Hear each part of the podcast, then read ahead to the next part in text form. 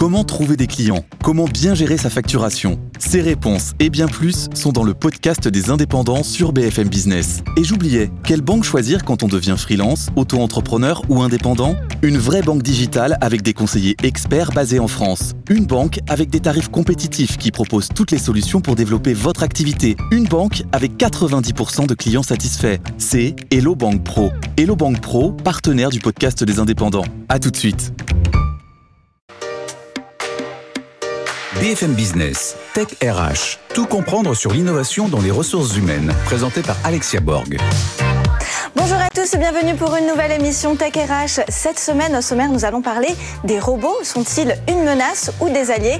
Et pour répondre à cette question, j'invite Katia Oubigian, directrice marketing et expérience client chez Didu, ainsi que Boris Sirbé, cofondateur du LabRH et de France Apprenante, ainsi que Collective Aise, ainsi que Alexis Tobelem, qui va nous apprendre et nous montrer toutes ces belles innovations dans la Minute Geek. Et nous finirons par Philippe Bloquet, fondateur de PeopleSphere, pour la start-up du jour. Mais tout de suite, ils sont dans la tech, ils sont dans les RH et ils sont avec nous pour le Grand Talk. BFM Business, Tech RH, le grand talk. Et d'ici 2030, 50% des métiers sont voués à disparaître ou en tout cas à changer, à évoluer. Et le digital y est pour beaucoup. Et pour aujourd'hui répondre à cette question d'à quel point le digital a son impact et les robots, j'invite Katia Oubigian, donc directrice marketing et expérience client chez Didu, et Boris Sirbé, cofondateur du LabRH, de France Apprenante et de Collective S. Bonjour messieurs, dames. Bonjour. Bonjour. Alors Boris, quand on parle de robots, de quoi on parle très concrètement? Alors quand on parle de robots, en fait, euh, on parle de plusieurs choses qui sont assez différentes. Euh, D'abord, si vous allez voir les films de science-fiction, que vous, vous, lisez les romans, euh, euh, vous pouvez vous représenter en fait euh, bah, les androïdes, c'est-à-dire vraiment des robots physiques, exact. qui aujourd'hui se perfectionnent de plus en plus. C'est plus du tout les bras mécaniques qui montaient les, voilà, les pièces sur les. On est sur de l'humanoïde, hein, ouais, on, on, est, sur vraiment de sur un squelette quasiment. Oui, et puis c'est assez fascinant parce que de plus en plus ces robots nous ressemblent. Vous voyez, voilà. en fait, c'est comme un miroir. Donc il y, y, a tout ça, ça c'est une première tendance. Mais après, quand on parle de robots, on parle aussi en fait, ben, d'ailleurs vous allez compléter là-dessus, hein, mais de tout ce qui est plus des programmes informatiques. Donc, euh, vous voyez, c'est toutes les applications, les agents conversationnels qu'on appelle les chatbots, voilà. Euh, c'est également tout ce que euh, on désigne sous le nom d'intelligence artificielle. Et donc ça, ça va avoir un, impact très profond sur le travail aussi. Alors justement, Katia, aujourd'hui, est-ce qu'on va plutôt rechercher euh, des compétences humaines ou on va quand même rechercher plus de l'intelligence artificielle quand on veut compléter notre équipe? Alors tout simplement, aujourd'hui les entreprises avec la pression euh, concurrentielle et la pression économique, elles cherchent à automatiser au maximum euh, ce qui peut l'être. Euh, tout simplement. Et un robot, peut-être pour compléter ce que, vous venez de dire, c'est euh, l'automatisation d'un certain nombre de tâches euh, qui ont une faible valeur ajoutée et qui, très honnêtement, sont pas agréables pour les équipes et pour les humains. Euh, donc en fait, si on prend l'exemple du chatbot, qui est effectivement un agent conversationnel que vous allez retrouver sur un site web, une application mobile. Pour répondre à vos questions, bah, cet agent conversationnel, il répond aux questions les plus fréquemment posées, euh, notamment dans les RH. Ça sert à rien de répondre à euh, plusieurs milliers d'employés qui vont poser exactement la même question si un robot peut le faire à leur place. Eux, ils vont se concentrer sur les tâches à forte valeur ajoutée, les problématiques complexes, les problématiques individuelles. Donc le robot, il va compléter euh, et prendre toutes les tâches encore une fois répétitive, à faible valeur ajoutée, euh, pour décharger les équipes RH. À côté de ça, il apporte quand même un véritable service aussi aux utilisateurs, parce qu'il est disponible H24, H24 7 jours sur 7, 7 jours oui. sur 7. Il répond de façon complètement homogène. Euh, il ne va pas répondre d'une façon euh, X à quelqu'un et d'une façon Y à quelqu'un d'autre. Donc il est extrêmement inclusif de ce point de vue-là. Euh, il va être euh, potentiellement extrêmement précis, voire personnalisable s'il est connecté avec le système d'information de l'entreprise. Donc il apporte un véritable service à la fois aux salariés, aux employés euh, du service RH, mais aussi euh, à l'image de l'entreprise, puisque, bah, qu'on le veuille ou non, euh, le fait d'apparaître comme une entreprise qui prend soin de ses salariés, qui prend soin de ses clients et qui est à la pointe de l'utilisation des outils modernes, ça a un impact positif sur les images d'entreprise. Alors on reviendra à, juste un peu après sur mm -hmm. la partie chatbot. Boris, aujourd'hui, toujours dans un aspect un peu plus macro, qu'est-ce qu'on peut retirer vraiment de, de, de la robotisation, sachant que il n'y a pas que des métiers à faible valeur ajoutée on voit aujourd'hui, par exemple, dans certains restaurants, ils remplacent leurs serveurs par des robots. Est-ce qu'on peut aujourd'hui euh, voir qu'il y a pas seulement des métiers à faible valeur ajoutée, qu'il y a de plus en plus le robot qui, rentre dans des métiers euh, plus humains, on va dire, avec un contact plus humain? Oui, tout à fait. Alors c'est vrai qu'aujourd'hui, les robots deviennent de plus en plus sophistiqués de plus en plus efficient. Euh, ça s'explique beaucoup en fait par l'explosion de la quantité d'informations grâce à Internet, hein, parce que en gros, euh, plus euh, un algorithme a une grande quantité d'informations, plus il va pouvoir, si vous voulez, devenir efficace et, et performant. Et euh, aujourd'hui, ben, comme vous le dites, alors on voit bien que les robots, ça, ça, transforme notre quotidien, quand on passe à la douane, quand on va faire les courses avec les caissières qui disparaissent progressivement. Voilà, Il y a tout ça, mais euh, des robots sont capables aujourd'hui de euh, lire un scanner cérébral, de détecter un cancer, euh, d'aller voir dans les jurisprudences, dans un cabinet d'avocats et repérer tout de suite ce qui est pertinent. Donc effectivement, vous avez raison, ça touche en fait des tâches qui sont quand même de plus en plus complexes. Néanmoins, euh, pour l'essentiel, ce que, ce que, si vous voulez, ce que transforment les robots aujourd'hui, euh, c'est surtout en fait tout ce qu'on appelle euh, des activités routinières. D'accord. Alors, est-ce qu'il y a, euh, il existe une passation entre justement le salarié et le robot? Est-ce qu'à un moment donné, on va avoir cette, ce mix entre robot et humain Comment ça va se passer?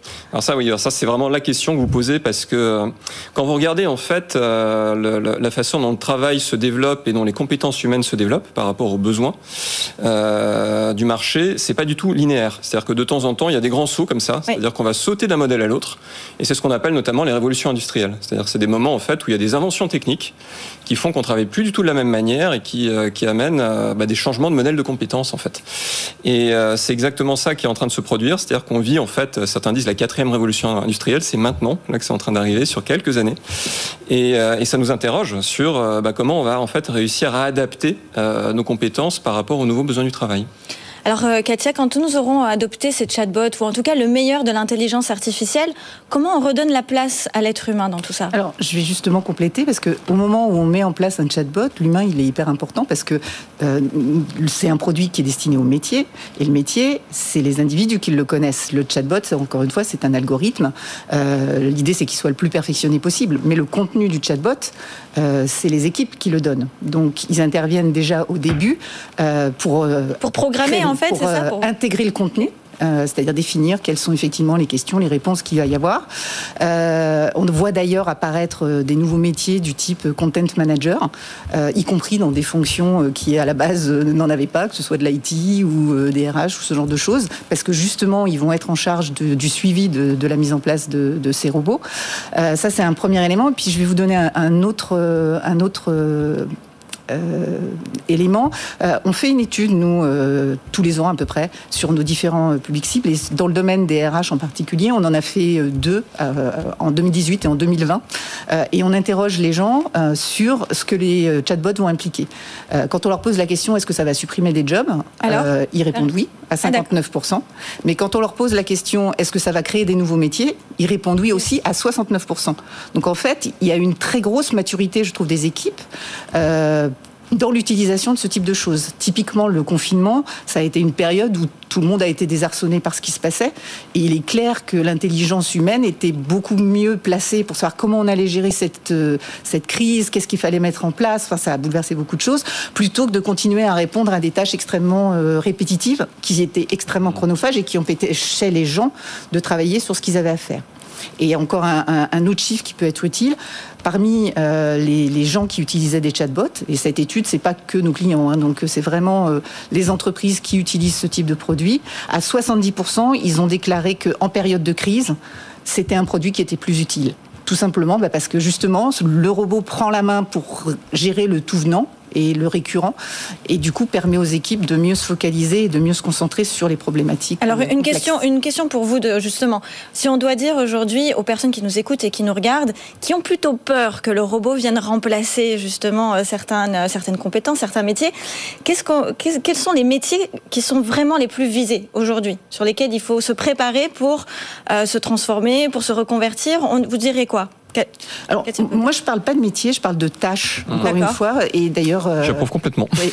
c'est pas des Enfin, c'est pas, des, métiers à 100%. des métiers à 100%, non, pas du tout. Donc on va, va pas remplacer le traducteur, on va pas remplacer euh, le téléprospecteur, euh, ni euh, d'accord. Bah, typiquement, les métiers vont évoluer parce qu'effectivement, il y a toute une partie automatisable qui, qui, va être prise en charge. Mais par contre, et vous l'avez, enfin, on en a tous fait l'expérience sur les traducteurs automatiques. on a besoin de relecteurs humains, on est d'accord. Et c'est vrai dans beaucoup, beaucoup de domaines. À partir du moment où il y a un gros besoin de créativité, à partir du besoin où il y a un besoin de d'appréhender euh, différents, euh, différents pôles euh, de compétences, là, un robot a du mal à, a du mal à suivre. Boris, qu'est-ce que vous en pensez? Moi, je rejoins tout à fait ça. En fait, euh, c'est vrai que ça, ça, soulève beaucoup d'angoisse, euh, beaucoup d'anxiété cette, cette, question, parce qu'on se dit, mais finalement, est-ce que ça va pas aboutir à une société de chômage de masse euh, où les entreprises C'est la plus grande crainte. Et Bien sûr, ça va détruire le travail, etc.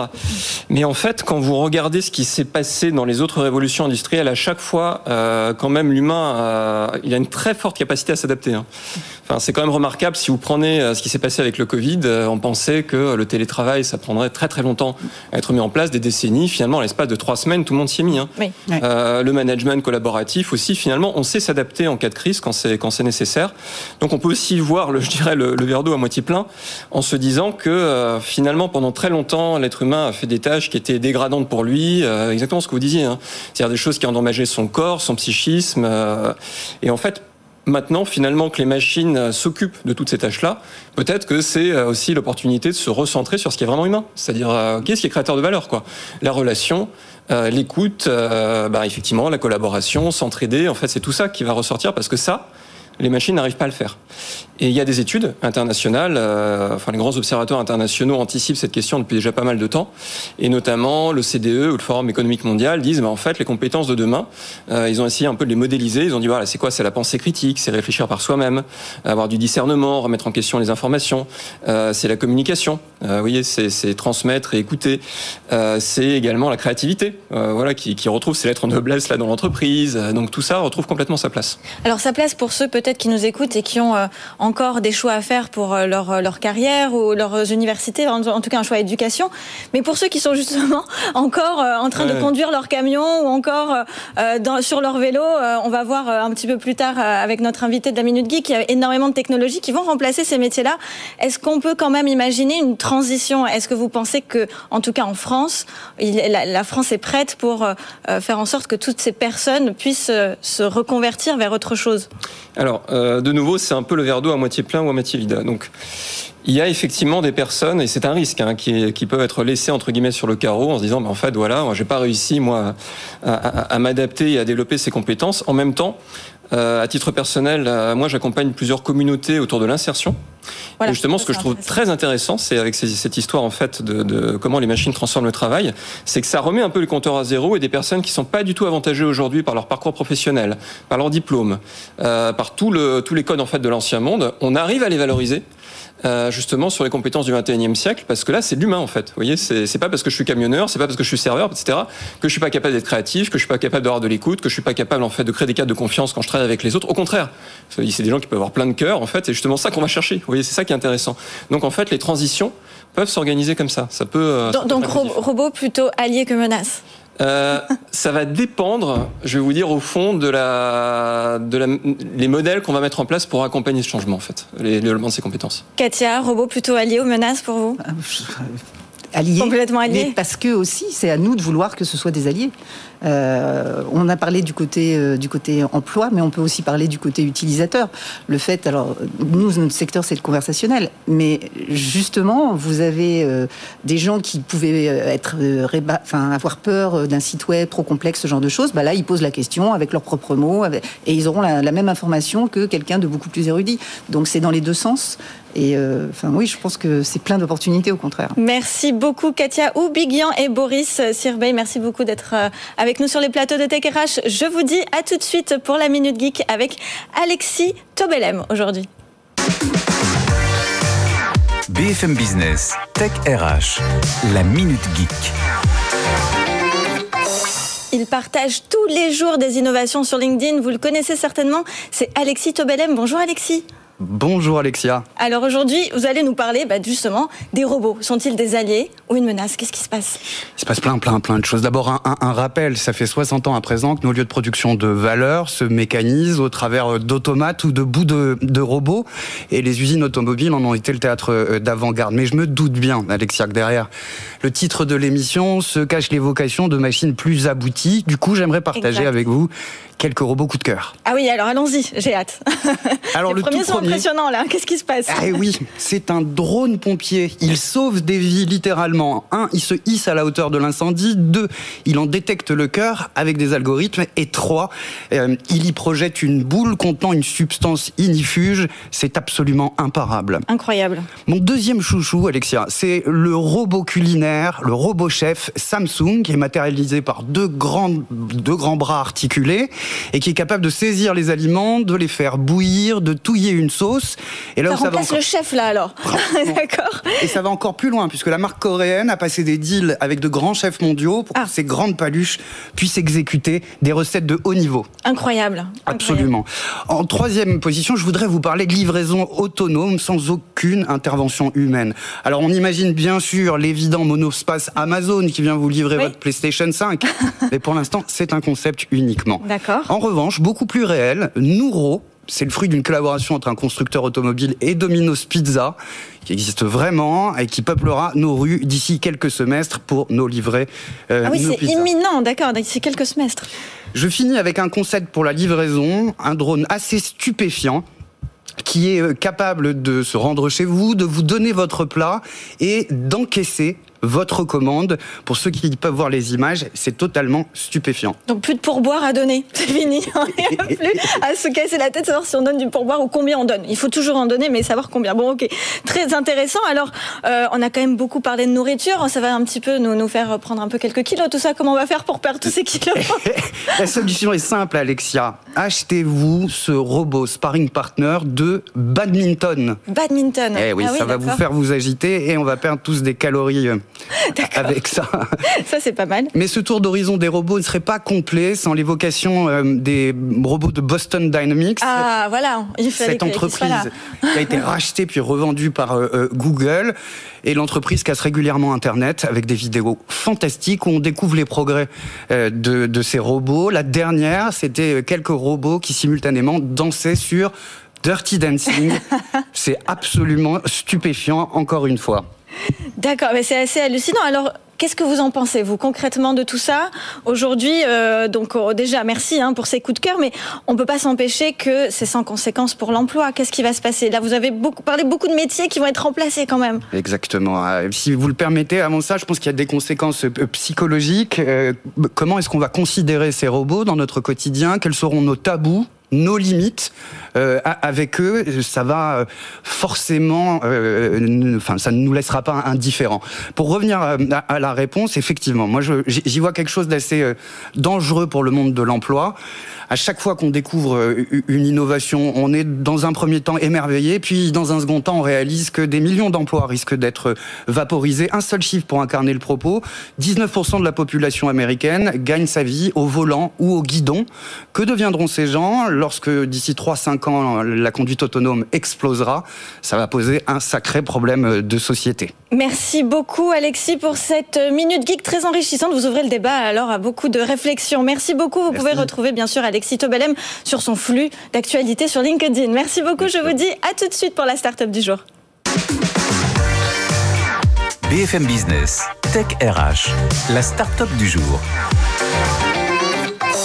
Bonjour Philippe Bloquet. Bonjour Alexia. Alors, euh, on a parlé de beaucoup de choses aujourd'hui dans Tech RH. Euh, la clôture euh, de d'Alexis, qu'est-ce que vous en pensez pour rebondir immédiatement sur le sujet? Écoutez, moi je rebondirais bien sur le robot culinaire. Ah oui? Oui, parce que vous allez voir quelque part, je pense que ce qu'on fait, c'est pas très loin de, la mixture et de la composition de repas avant. Alors justement, expliquez-nous, qu'est-ce que vous faites aujourd'hui ah. chez People's Fair? Alors, bah, vous êtes bien placé pour savoir que le monde des RH est un monde particulièrement riche et qui foisonne. Oui. Il y a des milliers de logiciels. On estime à près 10 000 aujourd'hui le nombre de logiciels RH sur le marché. Il y en a énormément. Très difficile à faire le choix. De ce fait, et c'est aussi une des conséquences du SaaS, tous très spécialisés. On ne planifie pas ses heures de la même façon dans un restaurant que l'on va le faire, par exemple, dans une ESN.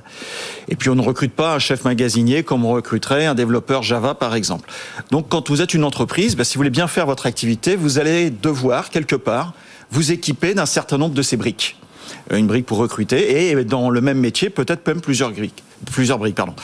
Et qu'est-ce que ça veut dire au bout du compte? Ça veut dire que derrière, vous avez une complexité à gérer. Vous avez tout un tas d'outils qui euh, sont ensemble, qui ne communiquent pas ensemble. Vous avez des utilisateurs qui sont perdus parce qu'ils savent pas où aller pour faire telle ou telle activité. Je vais sur tel outil pour faire mes notes de frais, je vais sur tel outil pour faire mes congés. Un vrai casse-tête même pour les TPE, pas que pour les RH. Hein, pour les RH, c'est la donnée qui elle manque de consistance parce qu'elle n'est pas située en un endroit unique. Bon, bah, PeopleSphere résout tout ça. En fait, c'est une plateforme dite d'orchestration. Donc nous, on a une solution technologique, et je vais vous expliquer après comment justement la robotisation intervient dans ce processus. On connecte tous ces outils, et en finalité, l'utilisateur, bah, il se connecte à une plateforme. Une plateforme unique? Unique, avec une expérience utilisateur tout à fait fluide, et puis il va opérer, il va valider ses congés, il va lancer des formations e-learning, il va faire tout ça depuis PeopleSphere, et c'est PeopleSphere qui va charger derrière d'aller activer toute la complexité technologique. Et si je reprends l'exemple culinaire, on regarde un petit peu dans le monde culinaire, je dirais d'un côté vous avez le resto gastronomique, Hein, où vous arrivez, mais vous n'avez pas le choix. On vous donne un beau menu, c'est super, c'est bien. Mais bon, il y a que dommage, il y a que 60% des choses qui vous plaisent. Et ça, c'est un mode de, un mode de repas. À l'inverse, vous pouvez faire votre propre cuisine. Et puis vous achetez tous les ingrédients, vous faites votre propre cuisine. Et puis il y a une solution intermédiaire. Mais là, il faut être un chef. On revient tout à l'heure sur ce que vous disiez, vous voyez où je veux en venir. Et puis au milieu, il y a quand même euh, la solution du restaurant, c'est-à-dire qu'on va au restaurant, euh, on prend sa carte, on choisit ce qu'on veut, et puis derrière, il y a euh, le chef cuisinier, les serveurs, tout le monde s'active pour vous produire un repas complètement packagé. C'est ce que fait PeopleSphere. Et donc, quelque part, un robot culinaire, c'est une alternative, si je puis dire, à cette façon de prendre des ingrédients, les mixer et en ressortir quelque chose de utilisable pour l'utilisateur. Alors, jusqu'à présent, vous parlez de votre plateforme comme étant euh, celle qui, contrôle, on va dire, toutes les, tous les autres types de SIRH. Est-ce qu'on peut imaginer que l'avenir du RH est un robot Alors, un robot peut-être pas, mais dans notre fonctionnement de PeopleSphere, quand on va aborder une problématique euh, client, euh, eh bien effectivement, il va y avoir de l'assistance. Il va y avoir de l'assistance pour trouver, je parlais de toutes ces briques. Il y a de l'intelligence artificielle aujourd'hui dans PeopleSphere. Tout un petit peu. Alors surtout sur la partie employé expérience. Et puis là, aujourd'hui, on introduit de l'intelligence sur la partie justement choix des aliments. Et en fonction du profil des gens, bah, quelles sont les meilleures briques logicielles qui peuvent vous aider. Et puis surtout, ce qui fait la réalité d'un modèle comme PeopleSphere, c'est que par rapport aux 10 000 solutions logicielles, si vous en connectez 5 ça n'a pas d'intérêt. Il faut pouvoir s'adresser à la communauté et donc connecter le plus facilement possible tous ces outils. Et c'est là que l'intelligence artificielle arrive. C'est la robotisation, ce qu'on appelle le RPA, qui va permettre effectivement de faire que quand un logiciel arrive dans le scope de PeopleSphere, on va quasiment pouvoir le plugger automatiquement, un peu comme un vaisseau spatial s'arrime à une station orbitale, mais là, vous imaginez non pas un vaisseau spatial, mais des centaines de vaisseaux spatiaux qui sont là et qui essayent tous chacun avec un petit peu leur spécificité. Donc l'intelligence artificielle, elle aide un petit peu à recombiner tout ça pour que ça se plug de manière facile et intelligente. Donc l'intelligence artificielle comme euh, vecteur et qui, connecteur de toutes les autres solutions sur le marché. On n'est pas justement sur venez chez PeopleSphere parce que nous on aura la solution unique. C'est plutôt venez nous on, vous connecte. Exactement. C'est euh, absolument ça. D'accord. c'est complètement ça. Et euh, toujours pour revenir sur la partie robotique parce que c'est ce qui nous intéresse un petit peu aujourd'hui. Est-ce que l'avenir sera plutôt du côté de chatbot pour les candidats ou plutôt RH et accompagnement aux recruteurs? Comment on peut imaginer l'avenir du recrutement? Alors, ça, le recrutement, en plus, c'est un vaste sujet.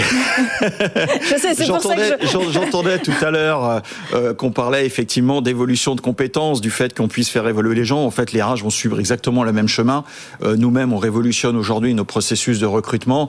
Les chatbots, les algorithmes ne sont là que pour simplifier le processus essayer de disséquer un petit peu les éléments qui peuvent être disséqués facilement. Derrière, par contre, il y a les soft skills. Il y a euh, comment va-t-on s'adapter à un contexte d'entreprise? Et c'est là que reste l'humain, quelque part. Moi, je ne considère pas qu'il n'y a pas de process humain dans un processus de recrutement, mais ça, en gros, aujourd'hui, ça débroussaille. Le, moi, je vois le chatbot comme un élément facile aussi pour le collaborateur. On parlait d'insertion tout à l'heure, nous avons des clients dans le monde de l'insertion. C'est vrai que le chatbot, c'est un petit côté facile, parce qu'en plus, on peut lui parler. Et ça, c'est une dimension importante par rapport à l'écrit. On a des populations pour lesquelles c'est parfois difficile. C'est très bien de le, donc souligner. On peut parler, on peut lui parler, il va pouvoir répondre. Donc ça, c'est un élément, un élément important. C'est une facilitation. Mais derrière, vous avez toujours un travail euh, d'analyse quelque part. Et ça, c'est pas les chatbots. Les chatbots, comme on l'a vu sur tous les process d'automation, on réplique des choses que l'on connaît aujourd'hui quand même majoritairement. D'où l'importance de l'humain déjà pour le programmer, pour bah, l'occurrence. Euh, être là au, démarrage de ce chatbot. Alors au-delà du chatbot, parfois on a même euh, des entreprises qui euh, mettent à disposition des robots type humanoïde pour faire les premières, les premiers entretiens. Ça arrive en France, hein, on, le fait déjà aux États-Unis, en Asie, on le voit beaucoup. vous imaginez peut-être à l'avenir de, de, faire ce, de proposer ce type de, solution? Bon, Écoutez, je pense qu'aujourd'hui d'abord c'est du marketing. C'est du, marketing ou c'est du euh, un petit peu des paillettes dans les yeux Oui, c'est ça, ça vous jette des paillettes dans les yeux, mais pour moi, ça ne va guère au-delà euh, du marketing. La valeur ajoutée, faut pas perdre de vue la valeur ajoutée quand même derrière. La valeur ajoutée, les expériences, elle est un petit peu limitée, je dirais. Hein. Je suis un peu rétrograde peut-être de ce côté-là, mais je considère qu'il y a beaucoup d'effets waouh, euh, d'effets marketing aujourd'hui.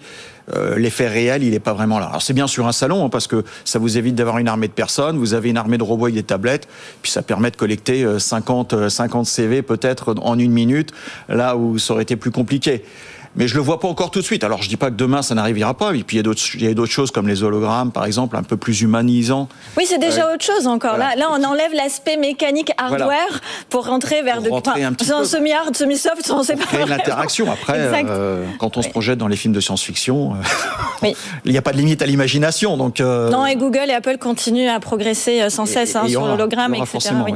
Effectivement. Bah, écoutez, merci beaucoup, Alexis. je vous remercie d'avoir été avec nous sur le plateau de Tech RH. Je vous dis à la semaine prochaine pour une nouvelle émission. Merci à tous pour votre fidélité. Merci. BFM Business, Tech RH.